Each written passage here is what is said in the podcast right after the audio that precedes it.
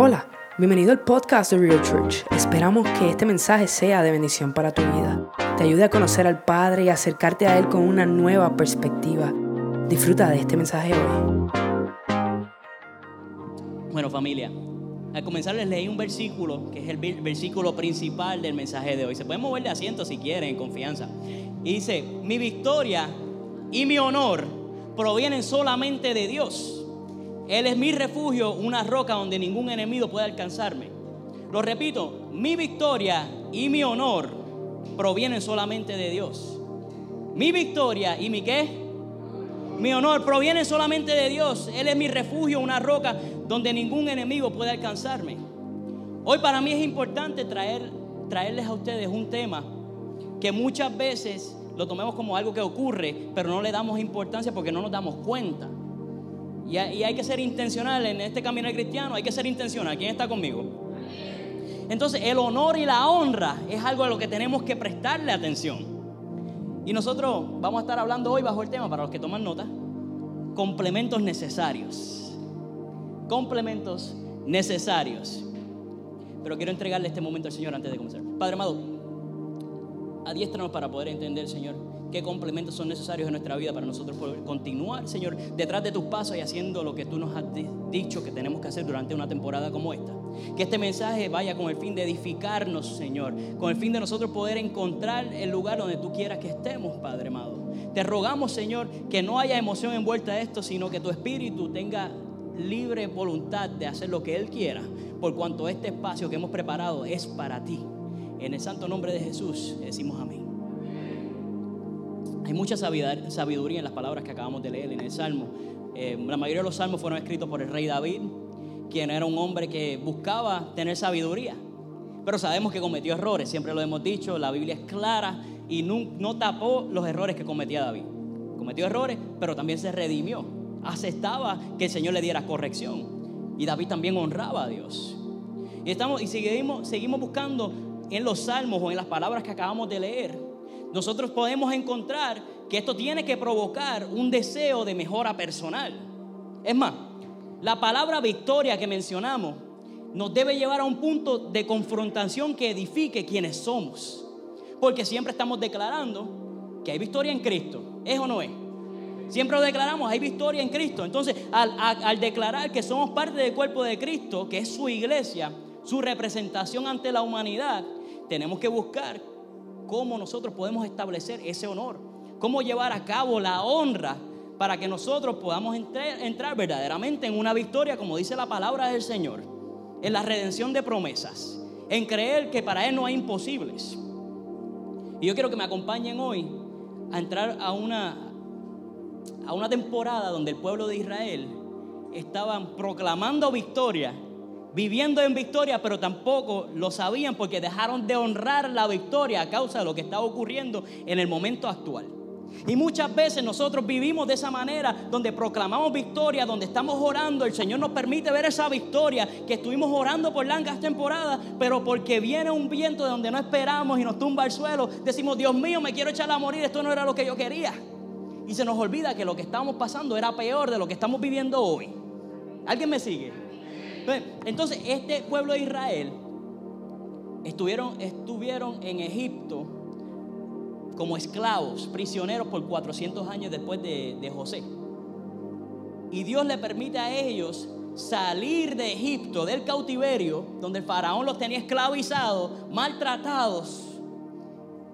Y Dios le pone a Moisés y Moisés empieza a hablar y pasan 20 mil cosas que si lean las, escrituras, no voy a entrar en esos detalles ahora, pero eh, Dios le permite a ellos proclamar victoria y salir de Egipto y fueron testigos de lo que Dios podía hacer cuando creían verdaderamente en Él.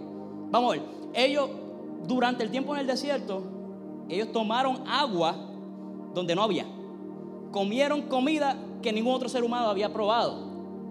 De hecho, no se enfermaban.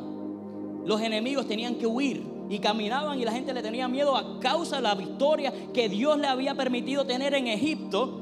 A ellos se le olvidaba, pero la gente de afuera no. Durante 40 años, se acordamos, esos fueron los que Dios liberó de Egipto de las manos del faraón, que era el más poderoso. Es más, mientras ellos caminaban y crecían, su calzado y su ropa crecía con ellos. Y no se dañaba. Y a mí eso era perfecto porque a mí no me gusta ir de shopping.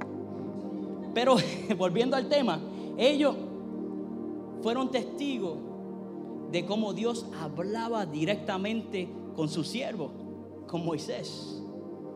Donde Dios le permitía escuchar a Dios y hablaba con él cara a cara. Dios le hablaba y le decía a él lo que quería de su pueblo, no simplemente por visiones o, por sueños. Y vamos a leer, entrar en eso, estamos en números, si alguien quiere ir buscándolo. Pero Dios empieza a hablarle cara a cara porque lo mira como su amigo.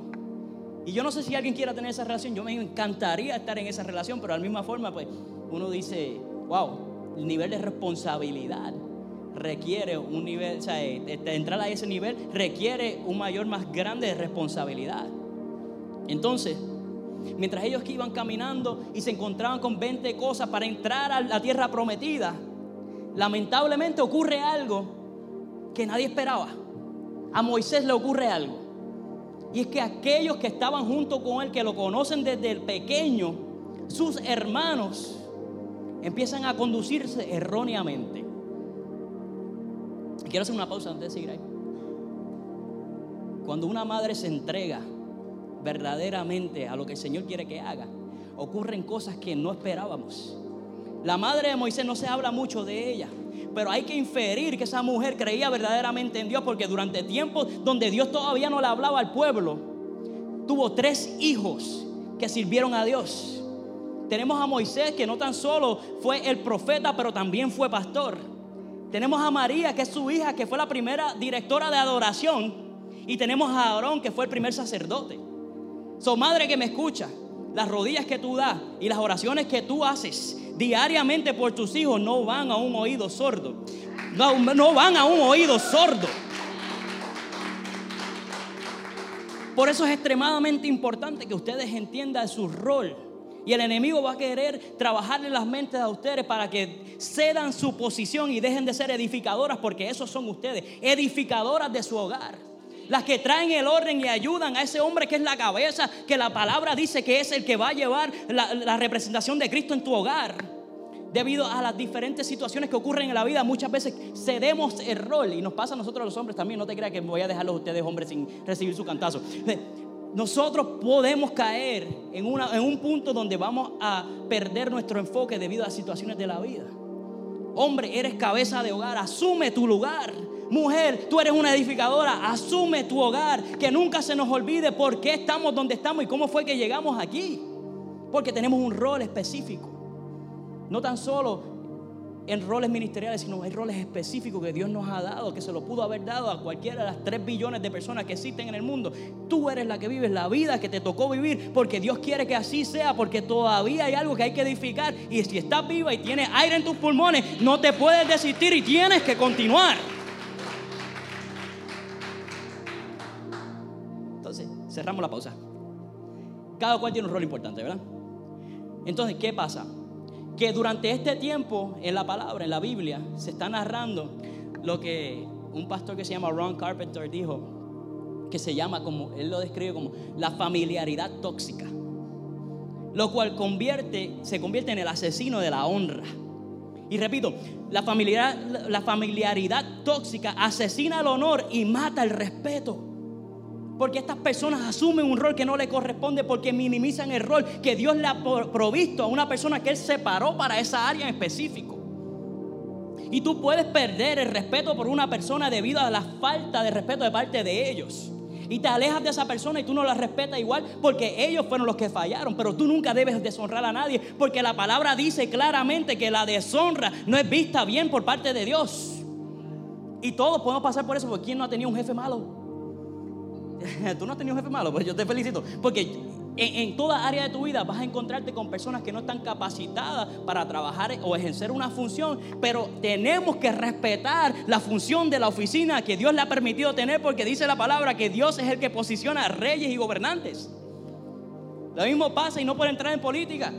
No podemos, quizás no nos llevemos con el presidente, pero tenemos que honrar o orar por esa oficina que es la representación de la nación donde nosotros vivimos. Y pues, si no te gusta, vota por encontrar. Pero mientras tanto, oramos. unidos.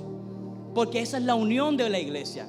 No estamos para entrar en política, pero sí estamos para pedirle al Señor que ponga representantes dignos de su, de, su pueblo en lugares donde Él pueda ser representado dignamente. Entonces, ¿qué le pasó a Moisés? Algo que nos podía pasar a nosotros, de hecho a los hermanos de Moisés, que si nosotros no caemos en tiempo y le damos la honra al lugar donde honra merece, el Espíritu Santo puede tomar acción y Él es el que establece el orden cuando te está dejando la oportunidad de encontrar a través de su palabra el orden correcto, sanar heridas del pasado para poder encaminarte. Pero cuando Él toma cartas en el asunto por su área para establecer el orden, muchas veces tendemos a dar eh, o, a salir por lugares que no esperamos salir, que no era parte del plan original, pero sí es necesario para que nosotros caigamos en tiempo. ¿Alguien me acompaña la palabra? Vamos a número 12, capítulo 1. Que en el nombre del Padre, del Hijo y del Espíritu Santo. Si alguien lo tiene, diga amén. Si no, lo pueden leer. María y Aarón hablaron contra Moisés a causa de la mujer casuita, casita, cusita, que había tomado. Porque él había tomado mujer cusita. Y dijeron, solamente por Moisés ha, Jehová, ha hablado Jehová no ha hablado también por nosotros. Y, lo oyó Jehová, porque hay que, aquellos hablan de ti, Dios está escuchando, no te preocupes. Y, y aquel varón Moisés era muy manso, más que todos los hombres que habían sobre la tierra. Luego dijo Jehová a Moisés, a Aarón y a María, salid vosotros tres al, al tabernáculo de reunión y salieron ellos tres. Entonces Jehová descendió en la columna de la nube y se puso a la puerta del tabernáculo y llamó a Aarón y a María y salieron ambos. Y él les dijo, oíd ahora mis palabras. Cuando haya entre vosotros profeta de Jehová, le apareceré en visión. En sueños hablaré con él. No es así con mi siervo Moisés, que es el fiel en toda mi casa cara a cara hablaré con él y claramente y no por figuras. Y verá la apariencia de Jehová. ¿Por qué? Pues no tuvisteis temor de hablar contra mi siervo Moisés. Entonces la ira de Jehová se encendió contra ellos y se fue. Y la nube se apartó del tabernáculo y aquí que María estaba leprosa como nieve. Y miró a Aarón y María y, y he aquí que estaban leprosas. Y dijo Aarón a Moisés, ah, Señor mío, no pongas ahora sobre nosotros este pecado, porque locamente hemos actuado y hemos pecado. No quede ella ahora como nace muerto, que al salir del vientre de su madre tiene ya miedo de consumida su carne, medio consumida su carne. Entonces Moisés clamó a Jehová diciendo, te ruego, oh Dios, que la sanes ahora. Respondió Jehová a Moisés, pues si su padre hubiera escupido en su rostro, no se avergonzaría por siete días. Sea echada fuera del campamento por siete días y después volverá a la congregación. Así María fue echada del campamento siete días y el pueblo no pasó adelante hasta que se reunió María con ellos.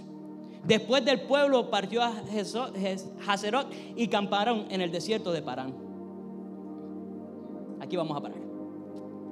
¿Qué está pasando aquí? Muchas cosas extrañas. Lo que viene pasando es que Dios amó tanto a Moisés que lo escuchó. Porque él intercedió por su hermana después de haberle fallado. So, hay un amor, hay un vínculo en este lugar que el Señor quiere que se establezca. De hecho, ¿por qué la saca afuera del área por siete días? Porque Dios había establecido que los leprosos tenían que estar fuera del área. ¿Por qué? Porque contaminaban al resto. Y hay muchas personas que nosotros hemos permitido en nuestras vidas que deberían ser sacados por siete días, que están contaminando nuestro ser y estamos permitiendo que nos hablen. Y entonces no podemos ejercer y no podemos avanzar porque esa persona no está, está deshonrando el área de la vida que el Señor quiere que esa persona ejerza. Está deshonrando posiblemente a una persona que debería tener honor en tu vida y se está siendo deshonrada debido a eso. Y eso no tiene que ser simplemente ministerial, puede ser en tu casa o puede ser en el empleo, puede ser en los negocios. En cualquier área de tu vida, esta palabra es aplicable. En esta historia vemos como la deshonra trae consecuencias. Tal como un cheque es el equivalente a una promesa de que en el banco hay dinero. La consecuencia de deshonrar a la persona que confía en ti, aceptas el cheque, podría llevarte a pasar tiempo en cárcel. Y a veces suena extremo, pero esa es la ley de la Florida. La ley es la ley. Y aunque no estemos de acuerdo con ella, tenemos que seguirla porque es el lugar donde nosotros vivimos. Lo mismo pasa con la palabra. Muchas veces puede ser que no estés de acuerdo con algo que diga la palabra. Pero si tú te llamas cristiano, tú tienes que aceptar la palabra de Dios como la ley que tú tienes que seguir. Y si hay algo que está en contra de, de, ser, hay algo en contra de esa palabra, tienes que pedirle al Señor que rectifique algo lo que hay dentro de ti para que caigas en el orden correcto y aceptes esa palabra con el fin de edificar y corregir el área de tu vida que necesita edificación. De esto se trata. No simplemente hablar bonito. Es decir, que tenemos que crecer, tenemos que buscar, tenemos que seguir y tenemos que aceptar esa corrección. Aquí en esta historia hubo un fallo. Existió la familiaridad tóxica de personas que se atribuyeron algo que no le correspondía.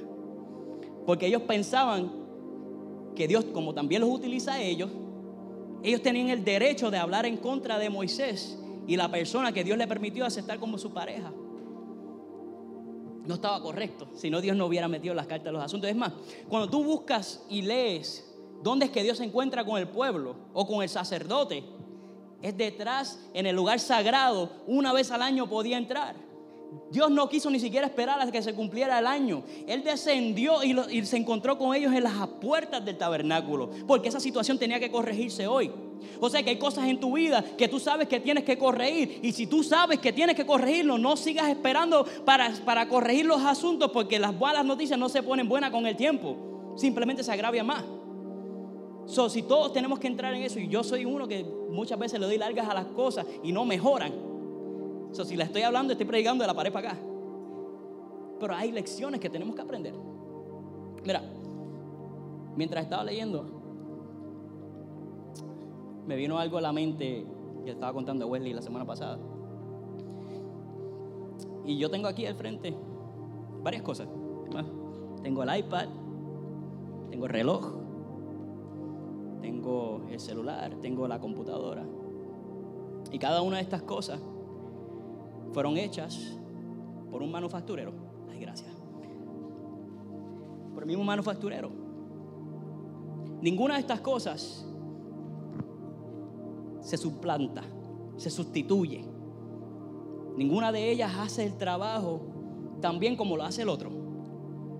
De hecho, cuando tú lo pones en contexto y le empiezas a dar uso y uno de ellos se pierde, el otro puede hacer esto.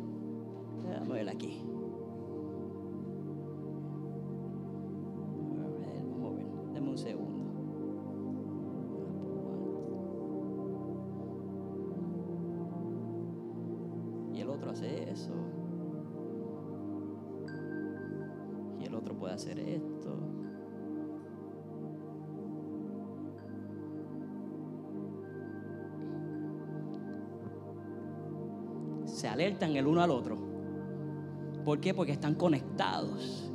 Porque conocen el uso que tiene cada cual. Porque tienen un denominador común que los une más allá del fabricante. Entonces, el reloj yo lo utilizo para algunas cosas, me mantiene, me dice, tienes que ponerte de pie. Lleva mucho rato sentado y te doy la hora. Y te puedo decir dónde está el iPad. Y te puedo decir al teléfono empieza a chillar. La computadora la puedo utilizar para preparar un mensaje y las cosas administrativas del trabajo. El celular siempre lo tengo en la mano. Los que me conocen saben que siempre lo tengo en la mano. Cuando no es que estoy haciendo otras cosas, no pregunte. Estoy haciendo otras cosas.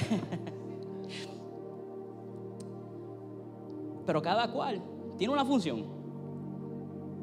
Todos tienen importancia. Pertenecen a la misma persona sus settings los, puse yo. Los fabricó Apple, pero los puse yo. De la misma forma pasa con nosotros, los que pertenecemos al cuerpo de Cristo. Tenemos una, una función, no suplantamos el uno al otro, pero podemos comunicarnos cuando vemos que uno se está extraviando, se está alejando. Podemos hablar y decir, mira, Robert, te amo, papi. Pasó esto, lo veo mal, te lo digo en amor Me acerco a ti con el fin de decirte que se está viendo de esta manera desde acá afuera. No con el fin de que tú eres un sucio, tú te alejaste de Cristo, tú no estás bien en los caminos. No, porque es que no esa no es la función actual que Cristo quiere que nosotros sigamos como los como cristianos que somos.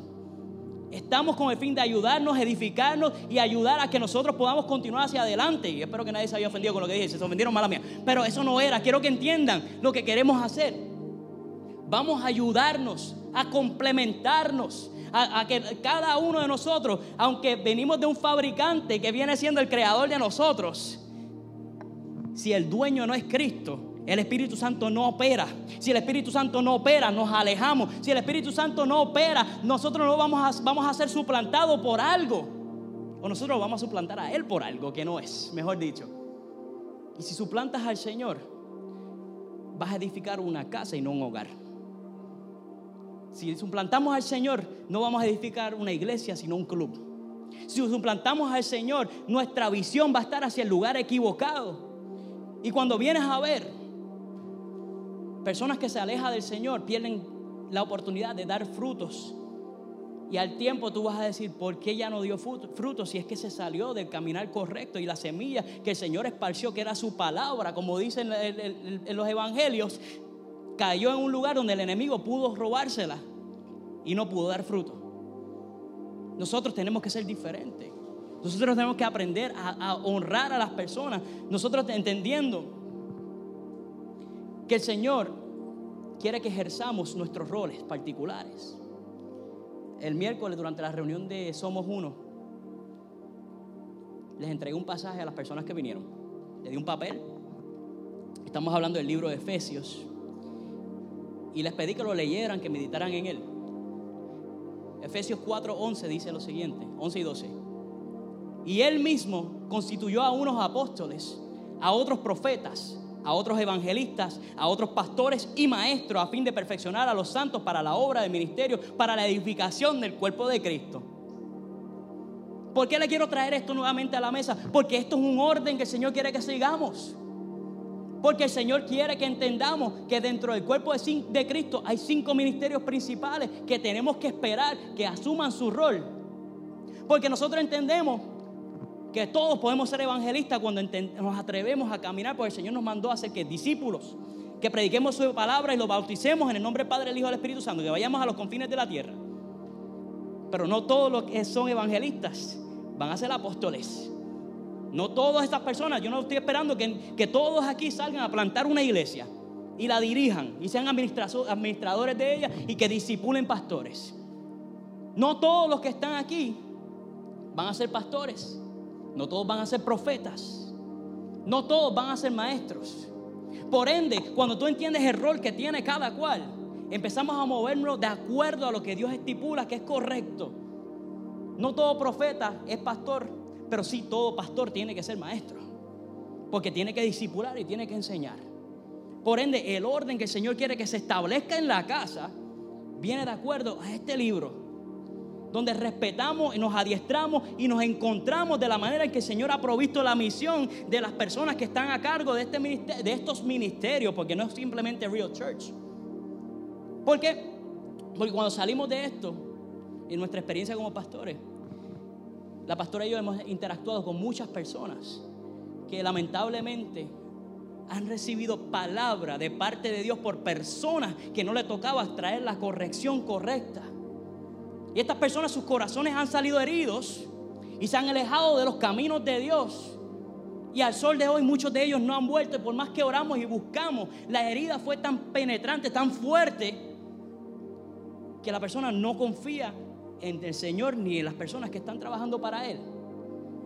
Y yo creo que eso va contrario a lo que el Señor quiere que nosotros estemos haciendo como cuerpo de Dios.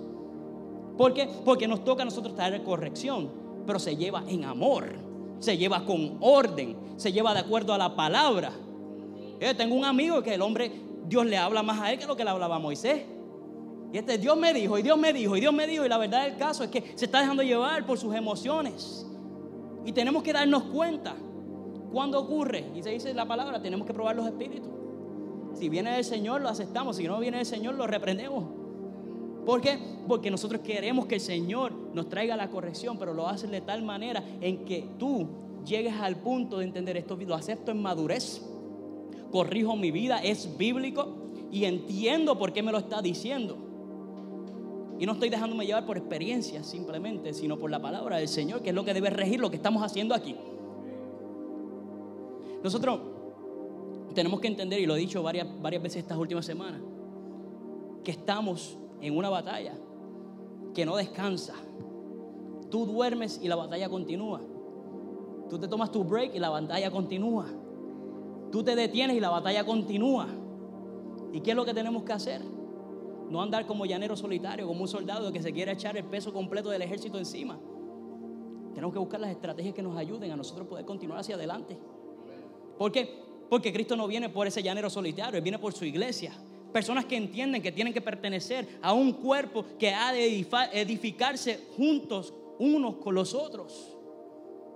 Entender que hay cosas que hay que nosotros establecer y declarar, por más incómodo que sea. Hay orden establecido, principios de la palabra que nosotros tenemos que establecer, individual y colectivamente. No importa la edad que tengas, no importa las experiencias de vida, lo, necesario es que tú digas, ok, esta área de mi vida necesita trabajo, hay que llevarla a mantenimiento. ¿Cómo lo llevamos? Mira, no lo peleas solo, hable con los pastores. Busquemos formas y estrategias para que aprenda. No te conformes con simplemente recibir una palabra de domingo que posiblemente allá afuera sales al, al parking y ya se te olvidó. A mí me pasaba igual cuando me sentaba ahí. Muchas veces lo que ocurría en la vida me ajetreaba tanto que el pastor estaba hablando y yo estaba pensando lo que tenía que hacer el lunes. yo no lo juzgo, yo sé lo que es eso. Por eso es que siempre oramos y le pedimos, Señor, que la atención esté en el lugar correcto, que seas tú, Espíritu Santo, que tú, si la persona tiene el enfoque en ti y no en mí, la palabra que tú quieres llevar va a llegar de acuerdo a la voluntad que tú tienes y tu providencia va a ocurrir. Porque entendemos. Nosotros somos una iglesia y es lo que queremos establecer, que honramos a las personas, honramos sus roles honramos su trayectoria, honramos los testimonios que tienen ustedes y honramos la promesa que Dios ha hecho encima de ustedes, porque cuando la lleve a completura, nos podemos gozar todos juntos porque honramos lo que Dios ya habló. Lo creemos. Dios no ha terminado con tu familia, Dios no ha terminado contigo, Dios no ha terminado con esta iglesia. Yo quiero declarar que Dios no ha terminado conmigo.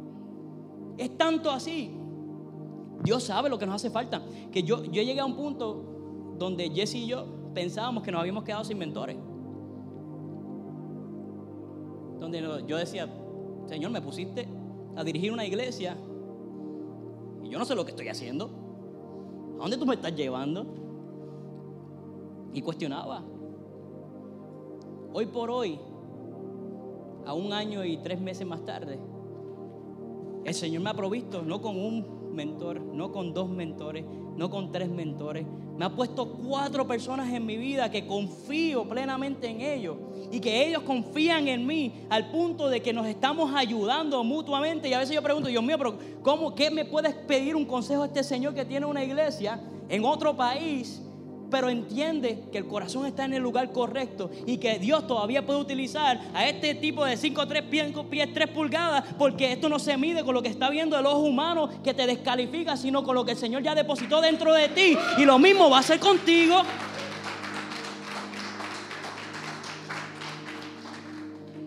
Mira, me acuerdo de la historia de Noé. Me encantó porque estaba viendo una prédica de Pastor Jensen Franklin y me encantó cómo lo expuso, se lo voy a decir exactamente como lo dijo. Eso no estoy robando predica, yo le estoy dando la cita. Noé está en el arca con sus hijos. Después de ver, ver cómo se ahoga todo el mundo que conocía, menos su familia, y estar en una arca pestosa con un montón de animales, se baja, lo primero que hace es que planta un viñedo y se emborracha. Y posiblemente usted haría lo mismo. Porque posiblemente yo también lo haría. ¿Qué ocurre? Dentro de esa falla, se queda dormido y uno de sus hijos entra y lo ve desnudo y se va y habla de él. Empieza a hablar de papá. Entre muchas otras cosas que los teólogos dicen, concéntrense en esto. Vio su desnudez. ¿Qué puede ocurrir? que en un momento donde tú estás débil, donde estás cansado, posiblemente a ti se te vea la desnudez. A mí se me vea la desnudez. Yo cometa un error, tú cometas un error. Pero como cristianos que somos, yo no estoy para ir a hablar del error tuyo con nadie, sino de acercarme a ti en amor con el fin de ayudarte a corregirte, a taparte, a levantarte. ¿Por qué? Porque esa experiencia de ese error, de ese pecado, Dios lo trae con una redención para que pueda ser restaurado y utilizado para alcanzar a aquellos que todavía piensan que ya se acabó el tiempo. Familia, esto es una iglesia de personas reales. Reales, ¿qué es lo real? Que vas a cometer errores, que posiblemente falles. Pero yo quiero que tú entiendas que si para ti es importante, para Dios también lo es. Y te ha posicionado alrededor de personas que también fallan, que también son reales, pero no se conforman y no quieren quedarse en el suelo. Que si nosotros no nos levantamos, queremos que usted se levante con nosotros. Que si usted se levanta y ahora yo estoy mirando para arriba, yo puedo ver la mano extendida. Como Cristo vio a Pedro, que le dijo, camina hacia donde viene en medio de la tormenta. Y me da risa porque muchas personas empiezan, eh, piensan que Pedro se hundía poco a poco mientras caminaba. No, mi hermano, dice que se hundió. Ese tipo se fue para abajo y las olas seguían. La mano de Dios abrió las aguas y él como quiera la vio con claridad y lo levantó. Y no dice que Pedro caminó con él. El Señor lo llevó en sus brazos al barco. De esa misma manera tenemos que nosotros aceptar la mano del Señor a través de nuestro hermano humano y no, no hablar de la falla, sino extenderla incondicionalmente, cargarlo si hay que cargarlo, porque esa persona va a ser quien te va a ayudar a ti mañana.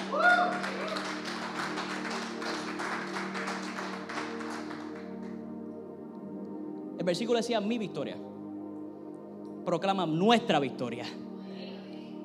Repite conmigo, nuestra victoria nuestro honor provienen solamente de Dios. Él es nuestro refugio, una roca donde ningún enemigo puede alcanzarnos. Si tú lo crees, haz esta palabra tuya, marca el Salmo 62, 7. Léelo esta semana, créelo esta semana. Proclámalo no en singular, proclámalo en, plural por aquellos que están contigo. Porque si llegaste aquí no es para que camines solo. Compártelo con alguien que a quien tú amas. Ora por alguien que tú sabes que necesita oración. Establece el orden. Mira, Calvin Coolidge, Coolidge que fue presidente de los Estados Unidos en, en, los años 1930, dijo, el honor es la recompensa por lo que una persona pudo dar antes de recibir algún elogio el honor es una recompensa, pero nosotros no hacemos lo que hacemos por elogios. Hacemos lo que hacemos porque sabemos de quién venimos y para dónde vamos en el Espíritu Santo. Porque no nos queremos conformar con lo que está ocurriendo, sino que queremos ver su gloria obrar porque Él está dispuesto a llegar a donde tú estás. No está esperando que tú llegues allá, Él está dispuesto a llegar a donde tú estás tal como lo hizo una vez. Nosotros le pertenecemos a Cristo, quien compró por vía de un sacrificio lo que nos tocaba a nosotros. Nuestra idea no es que nosotros duremos para siempre. El Espíritu va a durar para siempre. Si estás en Cristo vas a durar para siempre. Pero mientras estamos aquí en esta tierra, este corto tiempo, nosotros lo que queremos es continuar un trabajo que se estableció hace dos mil años atrás, con el fin de que continúe hacia la eternidad en la vida de otros. Estamos extendiendo las ramas porque ya los frutos los estamos dando, pero los frutos no son para comerse aquí. Los frutos son para dárselo a otro, para que la semilla continúe germinando un bosque. Todo depende de cómo tú lo mires. Una semilla es una semilla en tus manos, pero plantada en la tierra puede ser un bosque. Tenemos que entender eso. Nosotros creemos que nosotros podemos trascender siempre y cuando se establezca el orden del Señor. Elías, aplaude, si van a aplaudir, ayúdame. Mira, el profeta Elías, del cual hablé hace poco, un hombre poderoso, Dios lo utilizaba, hizo que, que ocurriera una sequía para el pueblo de Israel. Luego hizo que descendiera fuego y cayera agua. Pero porque hubo deshonra, huyó. Y no fue hasta que el Señor le abrió los ojos y le dijo, no eres el único que estás pasando por lo que estás pasando, que regresó y se empezó a multiplicar. En esta tarde yo quiero que tú entiendas lo que tú estás pasando no lo estás pasando solo o sola. Dios está, está al tanto. Dios no te ha dejado desamparado, desamparada. Dios quiere que tú entiendas que este es el tiempo de declaración, de profecía, es el tiempo de corrección, es el tiempo del orden, es el tiempo donde Dios quiere establecer su reino en tu vida para que tú puedas establecer su reino en la vida de otros, porque no nos vamos a conformar con esto que está ocurriendo, sino queremos que Él nos lleve a algo más. Y aquello que te ocurrió en el pasado simplemente es algo que te permite hoy tener un rango adicional en el espíritu para que puedas ser perseverante, para que sea una persona que entienda que Dios quiere verte exitoso y exitoso la pastora me contó que mientras estaba con una amiga, y lo comentó un poco esta mañana, estaba hablando acerca del ejército. Ella lo podría contar mejor que yo, solo le voy a dejar parte de la historia para que ella la cuente en otra prédica. Pero estaba hablando acerca de los veteranos, cuando se encuentran después de haber salido del ejército. Y a veces ocurre, me ha ocurrido a mí, donde empezamos a hablar de pues, a qué combate fuiste, qué parche de combate recibiste, qué medalla te dieron, y empezamos a hablar. Sobreviví aquella batalla. Tengo un amigo que ha sido herido tres veces, tiene tres corazones púrpuras. Gran amigo, estoy orando al Señor para que llegue a sus caminos. No ha llegado todavía. Eh, y empezamos a hablar y nos ayudamos mutuamente. Y empezamos a hablar acerca de programas que hay para ayudar a los veteranos. Así como los soldados tienen su rango, obtienen sus elogios, obtienen sus medallas, sus parchos de combate Así mismo pasa en el mundo espiritual. Batalla que tú sobrevives es un parcho que te ganaste. Cadena que se rompe es una medalla que te ganaste batalla que tú estableces contra el enemigo, créeme que el enemigo lo sabe y va a querer venir con más fuerza, pero tú te levantas y dices, si ya yo sobreviví a eso y lo hice solo, porque el Señor me respaldó, ahora que tengo un ejército que va conmigo, de hermanos en la fe, que están dispuestos a doblar rodillas conmigo, porque los ángeles que el Señor ha puesto sobre ellos se unirán para batallar por nosotros con el poder del Espíritu Santo. En estos momentos yo me convierto en la tormenta del enemigo, en la tormenta del enemigo ya no me afecta a mí. Yo quiero que tú entiendas que puede ser que estés en medio de esta tormenta. Puede ser que estés pasando por esa circunstancia. Yo quiero que tú entiendas que puede ser que el momento de levantarte nuevamente esté ahí, pero no tienes las fuerzas. Pero hoy yo quiero declarar sobre tu vida que ese momento de establecer el orden, de encontrar la honra, de poder ser asistido por el Espíritu de Dios llegó hoy. Supongámonos de pies, iglesia, porque yo quiero orar por ustedes y yo quiero que, que ustedes entiendan que esto no se ha acabado y que lo que el Señor quiere proveernos a nosotros está ahí. Está ahí, está ahí, está ahí. Lo que tenemos que hacer es aceptarlo. Tenemos que movernos hacia eso, estableciendo ese orden. Y puede ser que en algún momento alguien te haya deshonrado a ti o tú hayas deshonrado a alguien, pero hoy se acaba ese, ese sentimiento, ese espíritu de deshonra. Y permitimos que el espíritu que una vez tuvo Elías de poder levantarse porque el Señor le reveló que no estaba solo, ese mismo espíritu que tuvo Moisés de poder proclamar por aquellos que le, fallaron, ese mismo espíritu que nos levantó desde los muertos a Jesucristo, ese mismo espíritu que, rinda, que, que vaya sobre tu vida y que te levante en el lugar correcto para que tú puedas establecerte en el lugar que Dios quiere que tú estés. Pues quiero que mires las personas que están alrededor tuyo. Quizás no lo conozca bien, pero esa persona es tu familia en el espíritu. Esa persona Dios le permitió que estuviera aquí para que tú te conectaras con ellos. So, si alguien está aquí en este lugar y me dice, yo, pastor, I don't know what you're talking about. Yo no sé de qué tú estás hablando. Solo quiero que tú entiendas que para el Señor eres importante y Él quiere que tú tengas orden en tu vida. Él quiere que tú tengas orden en tu vida.